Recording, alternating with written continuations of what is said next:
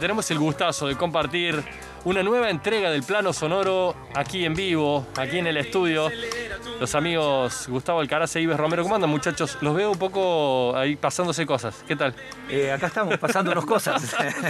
¿Cómo estás, Jero? Esto, ¿Bien? esto es producción, esto es radio verdad. La luz roja, Ives, recuerdo porque hace mucho que no venís al estudio. La luz roja cuando está encendida significa que está saliendo al aire. ¿Querés mandarle un saludo a, a tu hijo? No, lo estaba saludando a Axel, Ah, así, que se yo, interrumpiéndote, tratando de saludar a Gustavo a través de toda esta... Hace mucho que no nos veíamos los Esto. cuatro, ¿no? Esta, esta, esta banda. Exactamente, exactamente. ¿Cómo les va a todos? ¿Eh? Bien. Para colmo hay un juego de espejos con los acrílicos acá que es que no sabes bien en dónde estás. Yo me estoy hablando a mí en realidad. pero Somos, somos tres, pero parecemos el inconsciente freudiano, que sea así.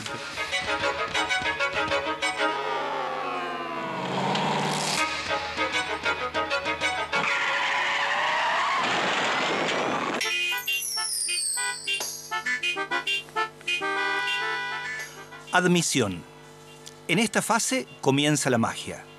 Con el pistón situado en el extremo superior del recorrido, las válvulas de admisión se abren para dejar entrar la mezcla de combustible atraída por el vacío en la cámara de combustión a medida que desciende el pistón y ayudada por la presión de los inyectores. Compresión.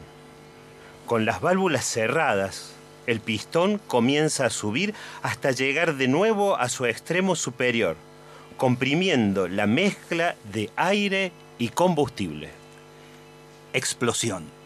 Con la cámara de combustión llena de mezcla y las válvulas aún cerradas, se genera una detonación. Iniciada por una chispa eléctrica o por la propia autodetonación. La fuerza generada por la explosión obliga a bajar al pistón. Escape. Es aquí cuando se abren las válvulas de escape y los gases producidos por la detonación se evacúan, empujando por la subida del pistón.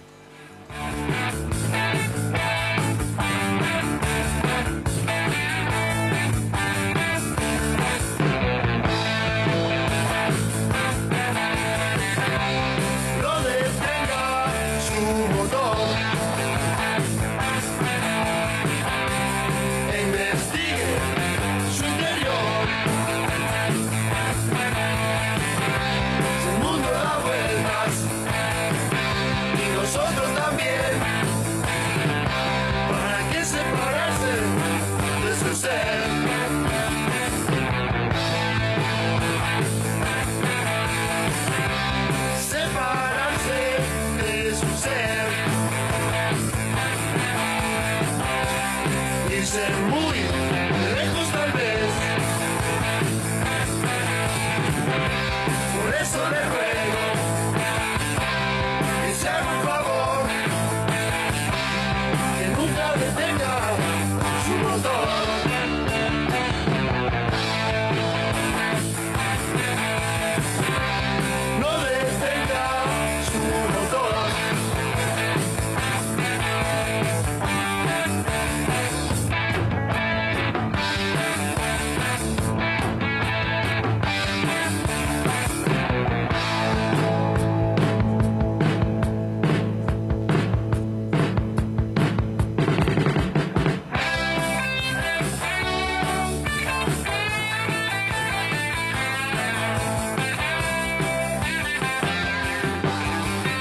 Tardes, Ives Romero y Gustavo Alcaraz. Eh, nos están introduciendo a una nueva cabina eh, de una manera muy, muy lineal. Muy lineal y directa. De nuevo, buenas tardes a todos. Gracias, Axel, por esta sincronización. Por hacernos el aguante así. Hola Jero, hola. Gustavo, hola querida audiencia, ¿cómo andan? Sí, venimos lineales con la cabina. nos A mí ya se me están engrasando las manos y todavía no estoy en- transitando la mitad de la columna eh, en un tema que me interesa mucho y del cual conozco bastante poco, ¿no? Wow.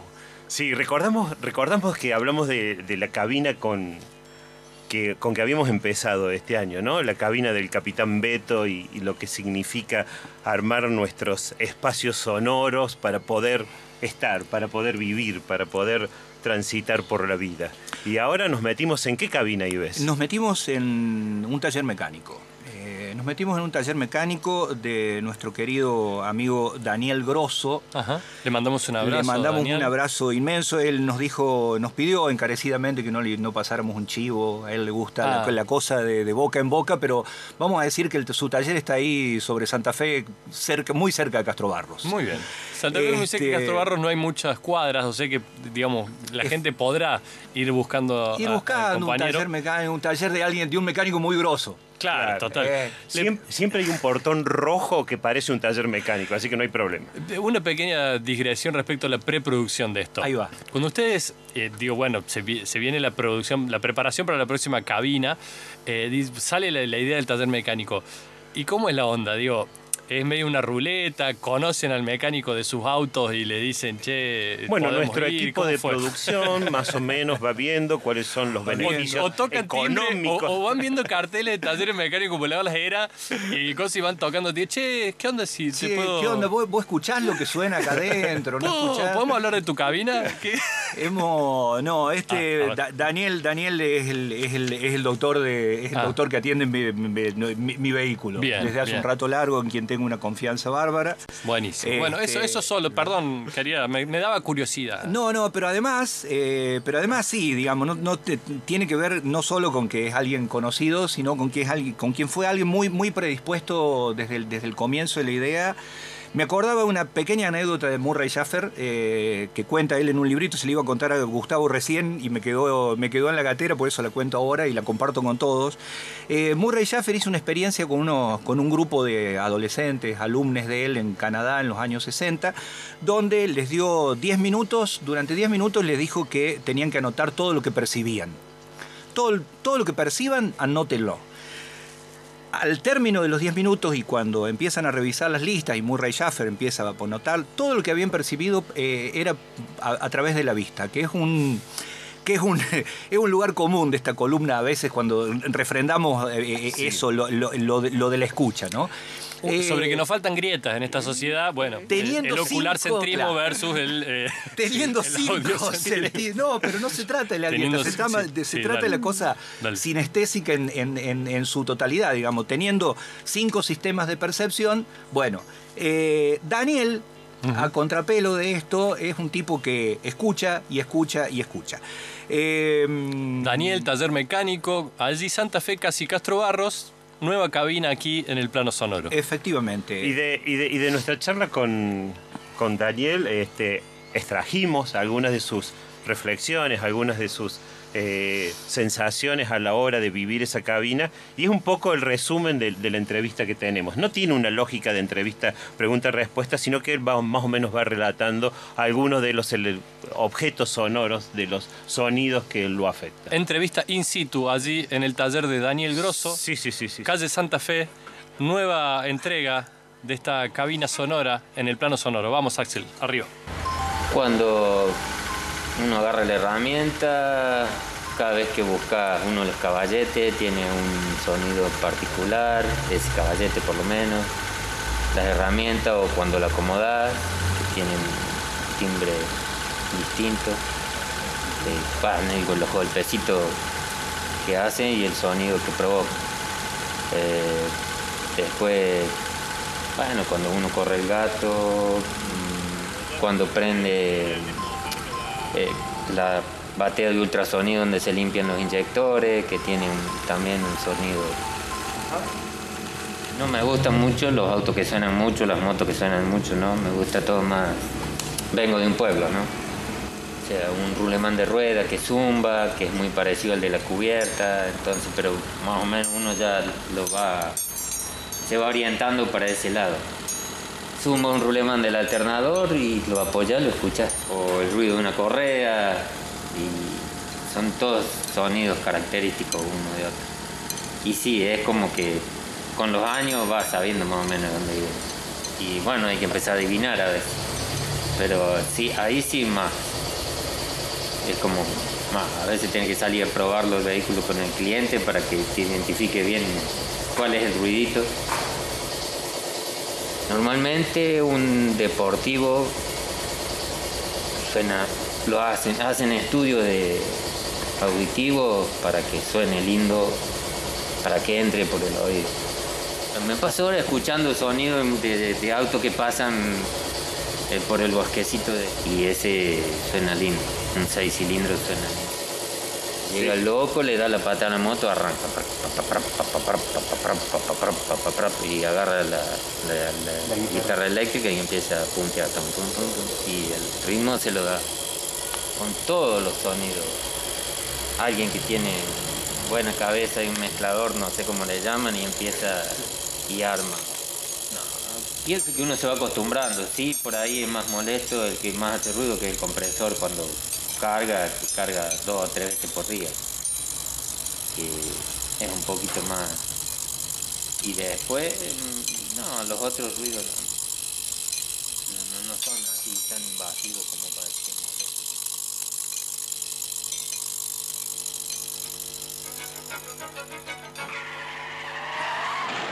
Esta fue una- un, un resumen de una larga charla que tuvimos. Pensando siempre, en, algún momento de la charla dijimos, en, una orquesta, eh, la mayoría, lo- los instrumentos que con mayor presencia están son los violines, ¿no? Eh, y de alguna manera que todos los violines suenen bien hacen que la orquesta suene como quiere el director al menos.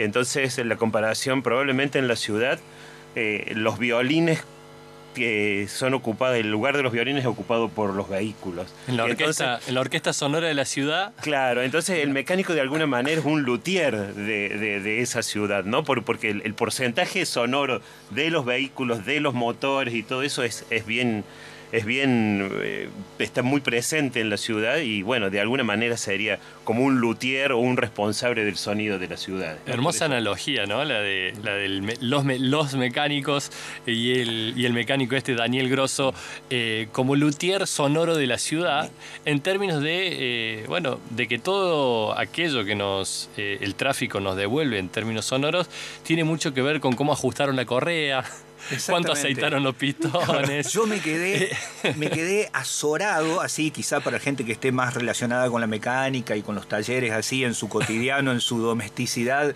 lo sepa. Eh, Daniel tiene un estetoscopio, un estetoscopio para el motor. Digamos, yo me quedé Por así eso el doctor, el doctor Daniel Gross. doctor. Abrió, el, el- el- el- el capó de su vehículo, me puse el estetoscopio, que eh, tiene una forma de estetoscopio, pero en la otra punta, en vez de tener la membranita acostumbrada, tiene una, una- un alambre con una pera donde uno agarra como para no interferir sobre lo que viene. Claro. Y si uno va apoyando en las diferentes piezas del motor en marcha, es la riqueza tímbrica que hay adentro de un motor, es increíble. No suena como un motor. Cada cosita, digamos, ahí está, está sonando como, como debe, ¿no? Sí, Y me encantó también su, bueno, uno de los reclamos de por ahí, yo como, como peatón, en términos de, las motos que suenan fuerte. Digo, de esto de que si el, si el objeto eh, tiene un sonido estridente, eh, llama la atención y- y dice algo en torno al vehículo o a la persona que lo está montando, en ese caso, porque la mayoría son ¿Por motos. qué hay gente que toca el pícolo, por ejemplo? Fíjate que él ¿Qué eh, necesidad dice, de me cortar paso- los caños de escape, Claro, por me- ejemplo? Me, paso No. horas escuchando ruido de motores y sin embargo él dice, a mí me gustan los motores que suenan, los autos que suenan eh, armoniosos, ni que no suenen fuerte ni nada, ¿no? Si- digo, sino que, y, por ahí dice, y un 6 Seis cilindros. Seis cilindros suena lindo. Bueno, suena lindo. Nos hizo escuchar, el- lo deja entrever Daniel ahí en, en el medio del audio editado este que hicimos, lo de la moto es verdad. Hay un tipo que patea una Harley, que la Harley tienen, por si no sabíamos, creo que lo dijimos alguna vez acá, tienen patentado, tienen como un registro, un copyright No. sobre el sonido. No, no me jodas. No, no, no, no, sí. José Illes eh, lo, lo dice ahí, como en las conferencias sobre arte sonoro, tienen patentado el sonido del Harley. Pone el pra, pa, pa, pra, pa, pra, pra, pra, pa, y empieza a tocar como una música country encima y la Harley no se corre jamás de tiempo. No se corre del tiempo. No, no, no. Quiero una Harley de batero.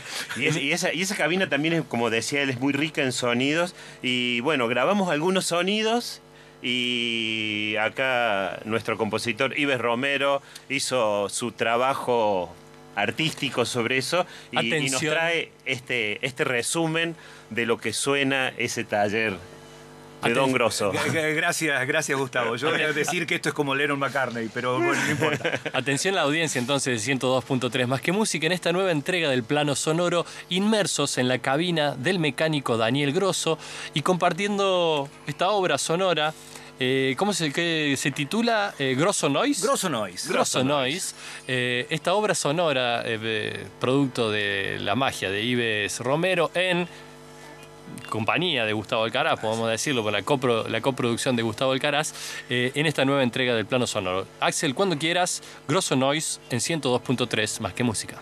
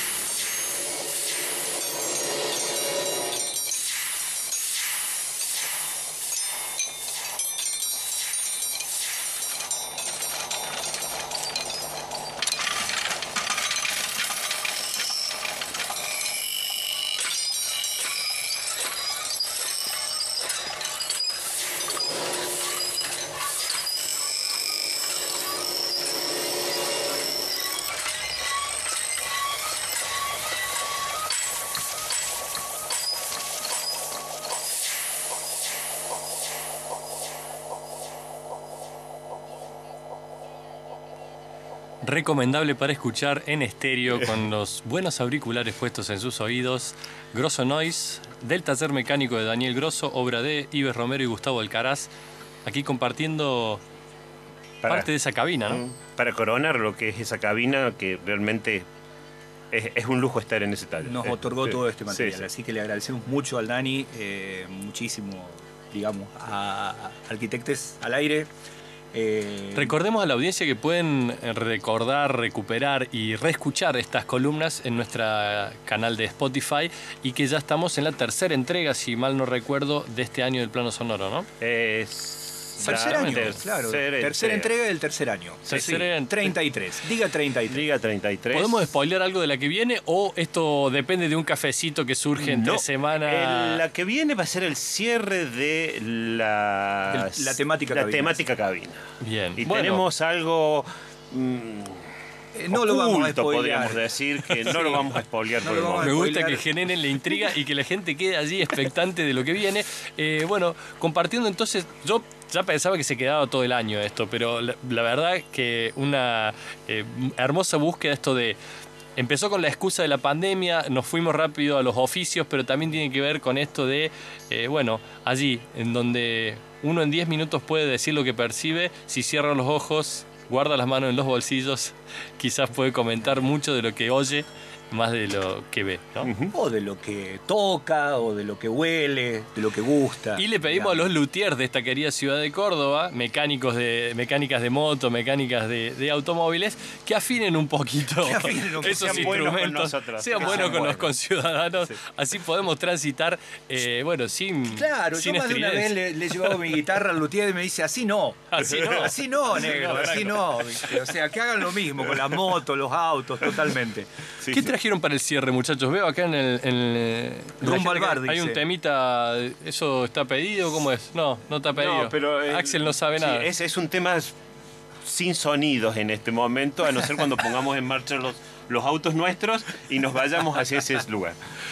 Bueno, no sé, no sé con qué nos vamos, ¿lo tenés? Vamos, dale para adelante, bueno, nos, Nos vamos, con nuestra cortina, que es precisamente vamos un gran cortina. concierto ciudadano. Y yo muy agradecido a mis amigos Gustavo e Ives que eh, se han venido hasta el estudio.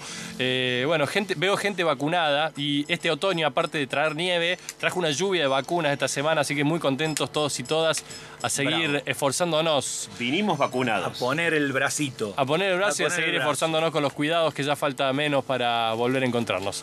Queridos amigos, hasta la próxima. Muchas Gracias, gracias. gente, a todos. Gracias, Un chau. abrazo.